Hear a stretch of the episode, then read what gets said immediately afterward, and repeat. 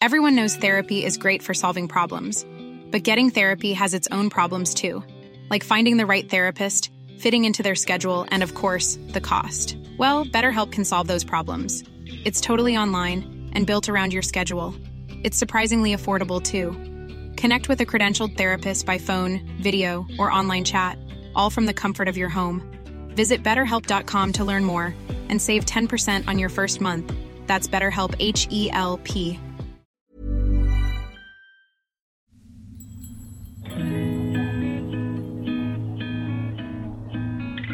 ¿Alguna vez te has quedado en blanco cuando tocan el tema de astros, lunas y eclipses? O sea, esto sería como cuando ah, te comes 12 uvas, güey, en Año Nuevo y empiezas a hacer nuevos propósitos. ¿O simplemente eres un recién salido del closet espiritual que quiere rascarle más a estos temas? Todo se puede magnificar. ¿Por qué? Porque el sol está iluminando las emociones. Seguro que aquí encuentras algo. Lo intencionas y e intencionarlo cambia todo. Porque admitámoslo, el lenguaje del cosmos regresó para quedarse.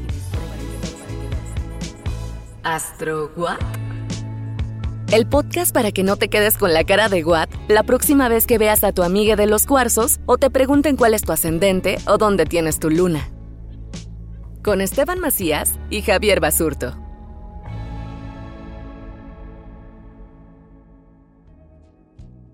Deberíamos de tener la capacidad de grabar lo que se dice entre episodio y episodio, entre que nos servimos el bowl de papas, entre que le hago una pregunta y luego digo, ay no, esta mejor lo hubiera guardado para el episodio, porque me voy a la cabeza todo lo que hablo con Esteban y nomás les voy a chismear que estábamos hablando de, de una energía en específico y me dijo, es que también hay que ver en dónde está tú, ¿qué dijiste? ¿Decanatos la palabra? Los decanatos. Y dije, no mames, o sea, una nueva información que tengo que aprender. Y no se va a tratar de eso ni este episodio, en esta temporada, pero nomás quiero que nos des una embarrada para más o menos entender este nuevo término decanato. Los decanatos son subdivisiones de 10 grados que hay entre cada signo y entonces cada signo, digamos que dentro de él existen tres diferentes energías. ¿No? Por ejemplo, en Aries tenemos el decanato de Marte, el decanato del Sol y el decanato de Venus. Quiere decir que los que nacieron en los primeros 10 días del mes tienen a eh, Marte como regente. Entonces son mucho, Aries mucho más agresivos, mucho más tirados para adelante, mucho más direccionados. Luego están los del decanato del Sol, que ahí entro yo, que somos Aries mucho más brillantes, líderes, nos importa mucho el ser vistos, muy como Leo. Y está el decanato de Venus, que se dedican más a la sensualidad, al disfrute, a las relaciones, a ver por el otro. Entonces hace a tres tipos de Aries diferentes. Y así cada signo, correcto. Exactamente, cada signo tiene su decanato y en total todos van a ser las 360 grados que tenemos. Y esto salió porque yo le decía a Esteban, es que por ejemplo de la energía Leo, que era la que veníamos hablando en el episodio pasado, dije, tengo amigos, ponte tú tres amigos, pero a uno lo siento súper leonino y a los otros no tanto. Y entonces me dijo Esteban, hay que fijarse en los decanatos, ya que les dio esta explicación. Todo esto para qué? Para que en su próxima reunión cuando alguien diga, ay, pues yo soy Virgo, pero todo lo que le dicen de Virgo no me identifico. Tú no le pues hay que ver tu decanato. Hay que ver dónde están los decanatos. y te vas a ver como un rey, güey. No mames, aplausos para ti. En eso le tomas a tu cuba y giras el cuello. Exacto, giras el cuello y dices, bueno, voy a seguir conversando.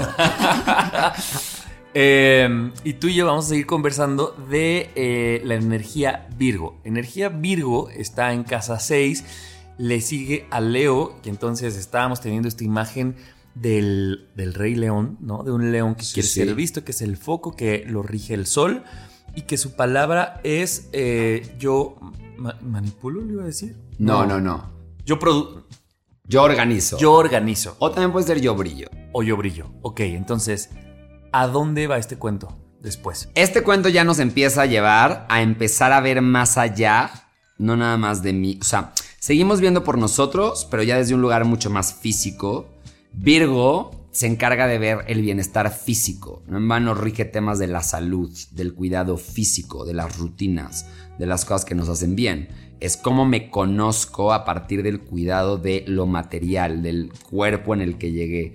Y cómo a partir del conocimiento de los recursos con los que cuento y cómo voy a cuidar de mí mismo a partir de estos temas rutinarios y establecidos, entonces también sirvo a otros Ahí empezamos a ver que los signos empiezan a voltear hacia un lado más social y entonces empieza a decir, voy a servir con mi inteligencia y con mi racionalidad y con mi análisis para dar solución a ciertas cosas del mundo exterior que de alguna manera me pueden servir para seguir coexistiendo en este mundo.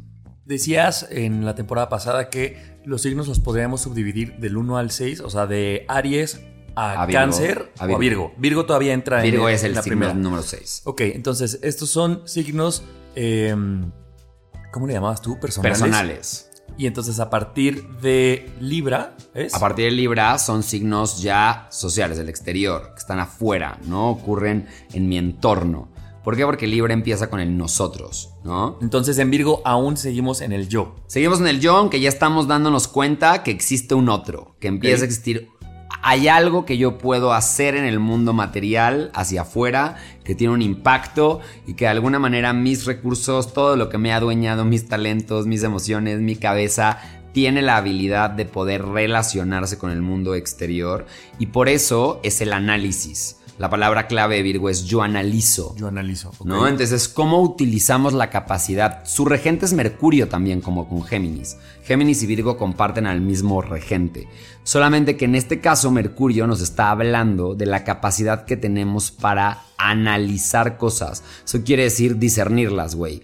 Eh, pa' pronto, expulgarlas, güey. ¿Sabes? Virgo, si algo se caracteriza, es ser excelente para los detalles medio criticón, a veces de la energía más baja, juzgón, ¿no? Eh, su gran don es poder ver todo aquello que requiere o que puede tener algún tipo de mejora o algún tipo de resolución.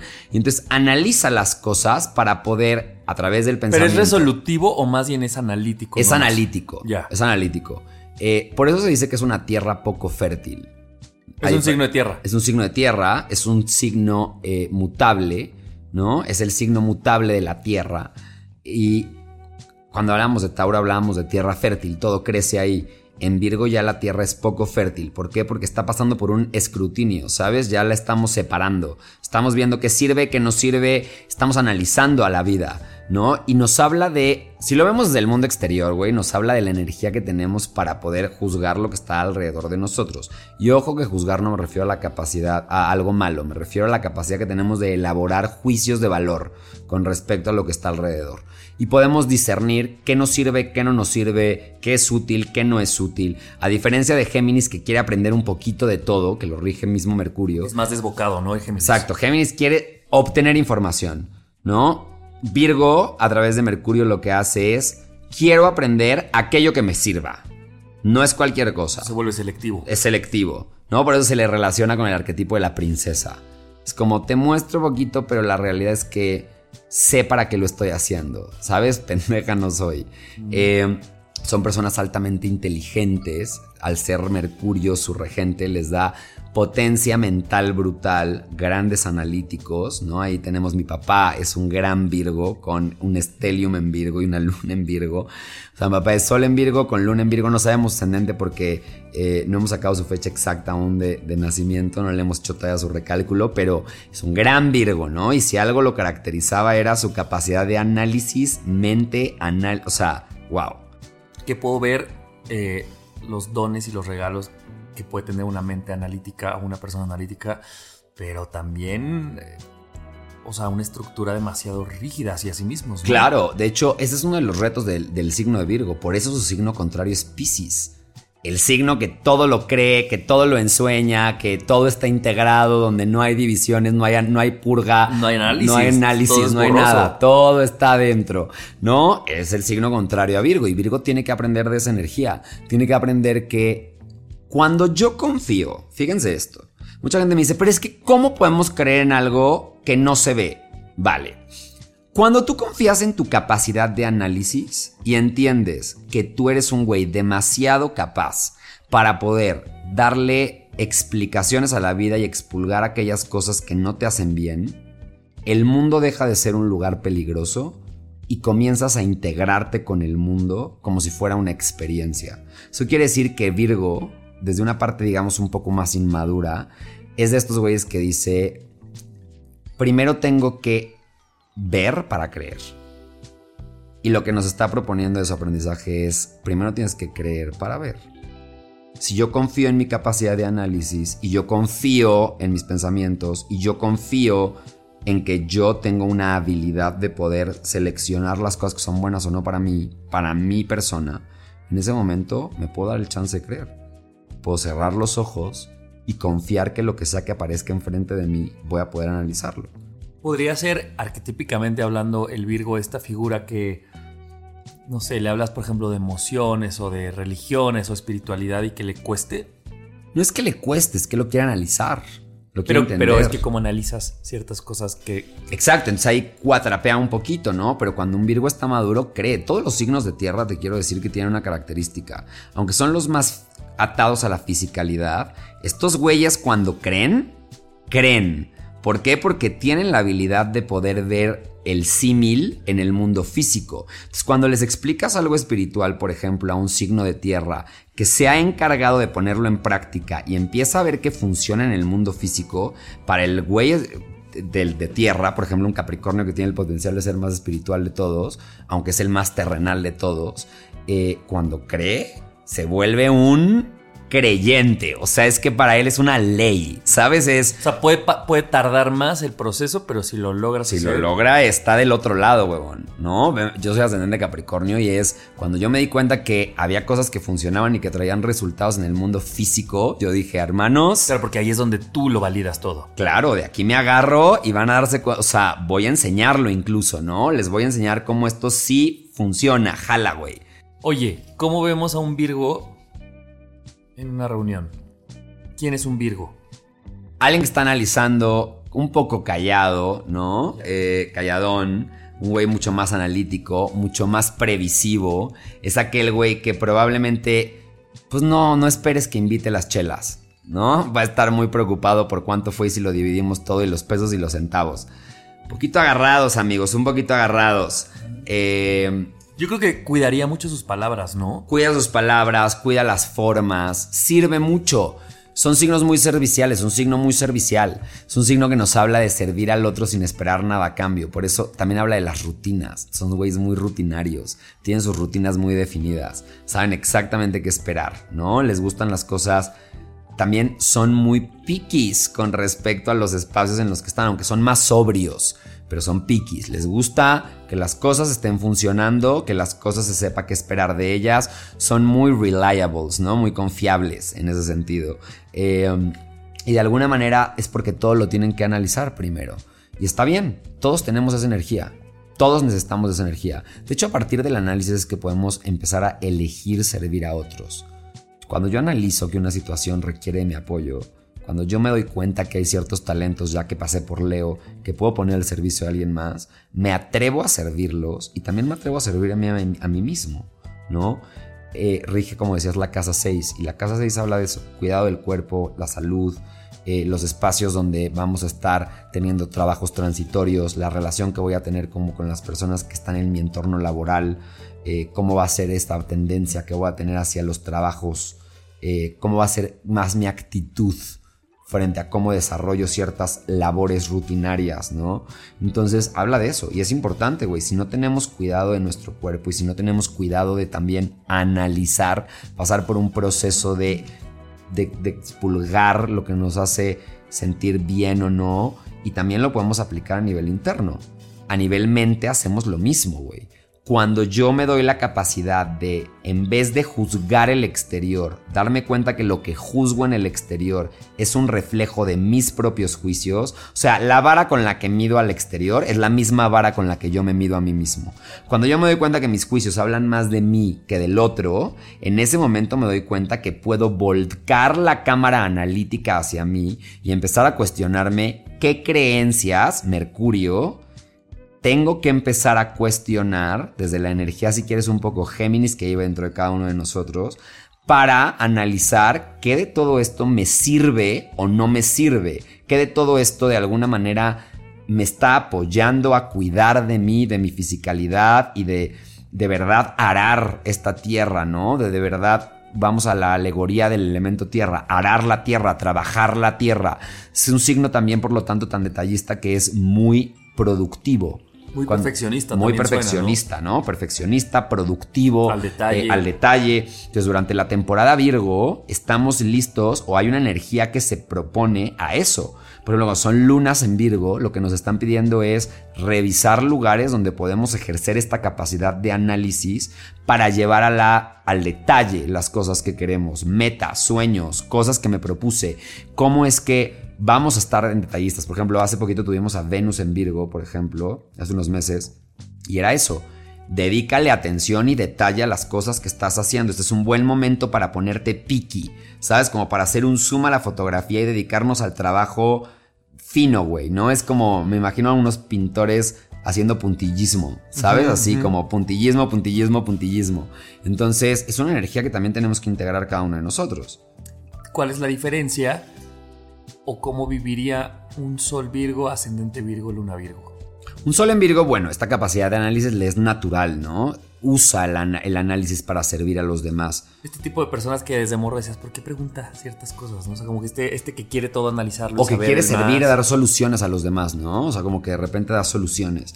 Eh, incluso que cuando las cosas no funcionan a partir del tren de pensamiento que él ya construyó, de alguna manera puede experimentar frustración o impotencia, porque lo que está queriendo es servir, viene desde un lugar de servicio.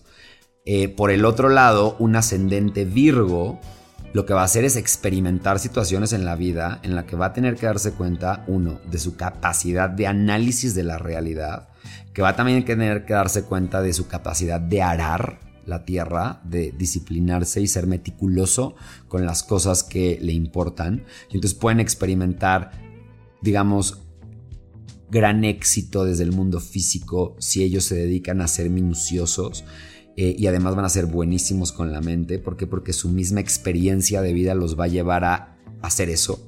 Y la luna en Virgo, tenemos, la luna en Virgo es una luna que no se siente cómoda ahí, ¿no? ¿Por qué? Porque la luna se exalta en Pisces. Entonces la luna en Virgo es contraria a Pisces.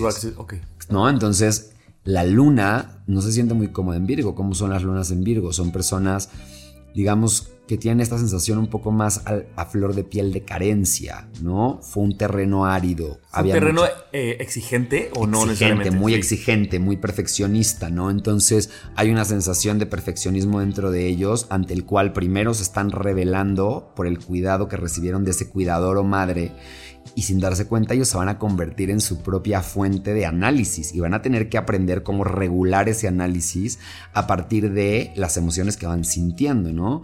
Entonces hay una lección ahí emocional ligada a qué tan inseguros se sienten cuando no están pudiendo analizar ciertas cosas.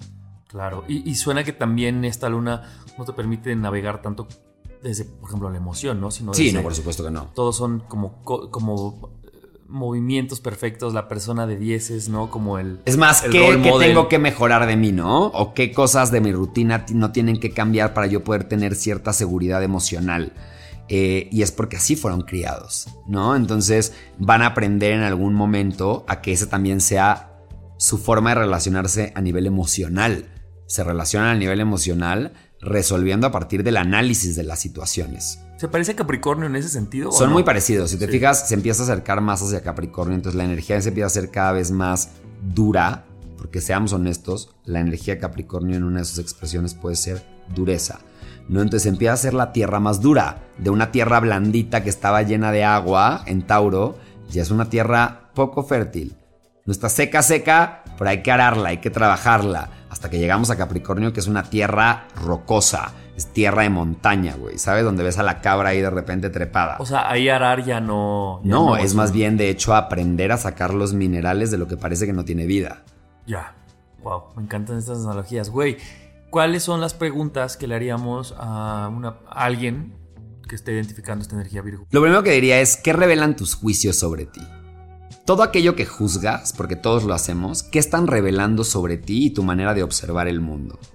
La segunda sería ¿Qué a veces sobreanalizas de las situaciones o de ti mismo que te alejan de ver una posibilidad más entusiasta o esperanzadora en la vida. Porque si estamos hablando de que la abundancia es una forma de pensar, que es el reconocimiento de los regalos que ya hay, si yo estoy todo el tiempo perfeccionándome a mí mismo, me estoy condenando constantemente a no ver suficiencia en ningún lugar. Y al no ver suficiencia en ningún lugar, pues güey, estoy condenado a no sentir que estoy experimentando abundancia. Porque aparte en este constante siento eh, autoexigencia, nunca vas a llegar a un punto en el que digas ya lo logré. Totalmente. Entonces hay una chamba que hacer, ¿no? Y por último la pregunta sería, ¿qué de los regalos que hay en tu mente podrías usar para empezar a servir a los demás? ¿Qué de los... A ver otra vez esa. Como que de los regalos que ya has estado como incorporando de ti, podrías usar para servir a los demás. Ok. ¿No? Y cómo es que esa dedicación de servicio te lleva a ser constante. Oye, este, o sea, este ya es el paso. El siguiente episodio tocaremos Libra, entonces ya pasamos a, estos signos eh, más sociales, ¿no? Del mundo exterior. digamos que este todo, se, está, se encuentra como en esta como en este pasito, ni funifa, ¿no? Como estoy entendiendo mi existencia y también estoy entendiendo la del otro.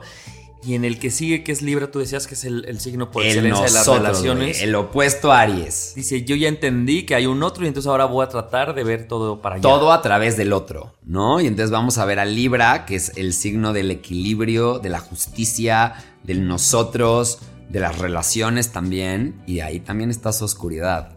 Ok. No, no todo es color de rosa. No, es tan equilibrado como, como lo presumen ellos siempre. Totalmente. Oye, este... Pues muchas gracias la gente que está escuchando y que está llegando hasta este episodio. Si llegaste por casualidad en este, te recomendamos que te vayas a la temporada 1, porque esto es como una clase y todos los, los conocimientos los vamos este, pues desmenuzando y luego los vamos metiendo e incorporando a la conversación. Así que tenemos toda una temporada 1 dedicada a lunas, eh, planetas, las casas, la espiritualidad, la, ley del 99 y 1%. Y aquí en la segunda temporada ya estamos hablando cada episodio dedicado a, hablar de un signo, de su energía y de la casa en la que, en la que está de manera natural. Eh, y si esta información les está haciendo sentido, que es lo que queremos, pues háganoslo saber, compártanos sus aprendizajes, sus lecciones, los regalos a través de en Instagram astro.wat o con arroba-esteban Macías o arroba javier-basurto. Y también, si usted tiene dudas, si quiere ampliar la conversación, eh, de, cualquier cosa que nos quiera decir, pues lo podemos hacer igual en esas redes y no perderse el live que tenemos eh, cada semana de la energía de ese signo, del signo que estamos hablando en ese episodio. Y pues compártelo, ¿no? Compártalo, califíquelo, haga lo que quiera hacer con él, duérmase, escúchelo 30 veces, pero sobre todo, siempre lo digo en cada capítulo, integre esta energía. Recuerde, recuerda que da igual si eres Virgo o no eres Virgo, si da igual, güey. Úsalo como una excusa para verte y para hacerte estas preguntas porque todos tenemos una capacidad de análisis que podríamos estar utilizando a nuestro favor. Oye, perdóname, ya me estabas pidiendo, pero me faltó hacer este ejercicio. Saca de Virgo, sácalo de su casa y mételo en otra para ver cómo podríamos eh, tener esa energía en alguna otra casa. Por ejemplo, que tuviéramos a Virgo en la casa 3. Ok. ¿No? Entonces tenemos a una persona que va a ser súper detallista en los estudios, que va a ser talachero, güey, ¿no? Como en cuanto a las cosas que estudia, que aprende, va a experimentar incluso cierta sensación de perfeccionismo en la relación que siente con sus hermanos. Va a ser una persona que se va a cuidar. Exigente. Exigente, ¿no? Vamos a tener una persona exigente consigo misma y que también de alguna forma a veces va a sentir que el aprendizaje es un poco árido, que no está tan disponible, entonces lo tiene que trabajar, ¿no? Por eso es exigente, tengo que ser el mejor para poder ganarme esta oportunidad, para poder hacer esto, ¿sabes? Como que su entorno más próximo está tintado de esta energía. Ok, me encanta. Eh, usted más o menos así lo podría hacer, no lo sé si sea tan fácil, pero si no, pues a sacar su carta astral contigo o con cualquier persona. Total, vengan a leerse la carta astral cuando quieran, yo feliz, y si no, vayan con el astrólogo de su confianza. Pero lo importante es que se conozcan, señores. Para eso vinieron, para conocerse. Así es. Ojalá AstroWatt les esté ayudando en este descubrimiento. Y pues nos escuchamos en el siguiente episodio con Energía de Libra. Cuídense. Bonito semana. Bye. ¿Astro What? La guía fácil para entender lo básico de astrología, con Esteban Macías y Javier Basurto.